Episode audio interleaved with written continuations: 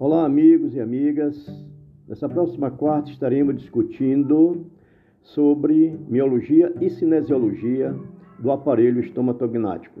É interessante que vocês façam uma revisão sobre a ATM, qual nós já discutimos, para uma melhor compreensão da cinesiologia em que esses músculos irão trabalhar, proporcionando os movimentos mandíbulo em relação à maxila. Até lá!